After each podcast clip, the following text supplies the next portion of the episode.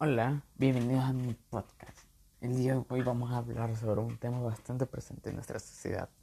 Pero primero que nada, quiero cantar un pequeño chiste. Una vez, un señor va al doctor. Este le dice, Doctor, me siento mal.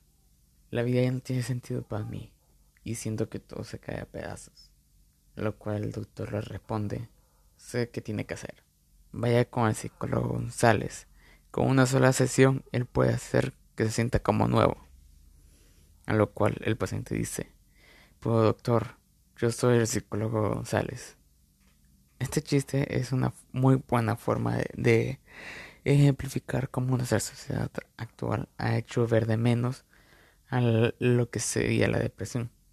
La depresión es un trastorno emocional que causa un sentimiento de tristeza constante mejor conocida como trastorno depresivo mayor o depresión clínica, ese afecta sentimiento, pensamiento y comportamiento de la persona.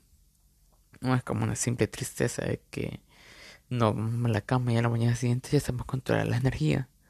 En este caso la depresión es algo un poco que algo que lleva un poco más allá las cosas. La depresión puede tener diferentes causas.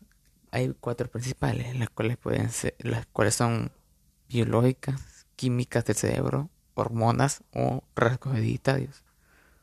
Esto es otra prueba de que la depresión no es realmente una cosa que debe tomarse a la ligera, sino algo que tiene causa y puede tener un tratamiento, como cualquier otra enfermedad. En las diferencias biológicas que causan la depresión está el comportamiento de los cambios a una incierta, pero, pero que causa unos cambios físicos del cerebro. Esto se puede identificar con varias causas personales. También están las químicas del cerebro, las cuales son provocadas por los neurotransmisores, que son sustancias químicas que encuentran naturalmente en el cerebro. Estas, un paso en el tiempo, pueden llegar a tener un cambio en su función y el efecto de los neurotransmisores nos da el sentimiento de, la depresión.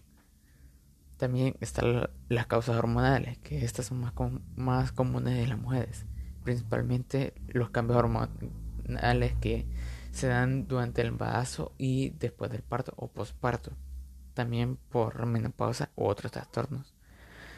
Y la más común que sean los rasgos hereditarios. La, la, depresión es más frecuente en personas cuyos pacientes han sufrido depresión en tiempos posteriores. Claro, hay, ha habido muchos casos de personas las cuales desarrollan este trastorno, pues no tienen ningún registro de algún paciente que la haya tenido. Por lo cual, a pesar de que se considera como una causa, realmente no se ha considerado o encontrado la presencia de un gen que decodifique esto. La depresión tiene bastantes causas a largo plazo sobre la persona, lo cual es, muchas de estas afectan mucho la forma de vida, con lo que pueden ser que la persona tenga un padecimiento de insomnio o tienda a dormir más de la cuenta, falta de apetito, falta de interés en actividades cotidianas o incluso llegar a la adicción de ciertas sustancias, como lo serían la cafeína, el licor o otras sustancias aún más nocivas. Todos estos elementos nos demuestran que realmente la depresión no es solamente la pasea. La depresión en realidad es un trastorno y como cualquier trastorno tiene un cierto tratamiento y cierta recuperación. Actualmente hay varias formas de tratamiento, las cuales pueden ser con medicamentos o psicoterapia o incluso ambos. En los tres casos se ha comprobado que son bastante efectivos para tratar este trastorno. Con este podcast tenemos el objetivo de poder demostrar a las personas de que realmente la depresión no es algo que debamos minimizar o echar de menos.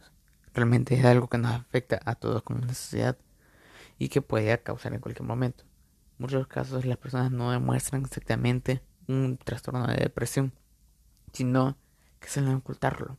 No suelen revelarlo a simple vista. Suelen llamar, dar ciertas llamadas de atención a las personas, la cual pueden ser disfrazadas con chistes, actitudes autodestructivas o incluso varios trastornos a, su conducta actual. Por lo cual, como nosotros como sociedad debemos empezar a reconocer de que si necesitamos una ayuda en estos cambios de emociones constantes y que no tenemos un exactamente por qué, pedir ayuda y a nosotros mismos evitar ridiculizar ese mismo tipo de comportamiento por la parte de las personas. Nuestra propia actitud como personas y sociedad puede marcar la diferencia entre una depresión, una deprimida a, a llevar su camino de recuperación.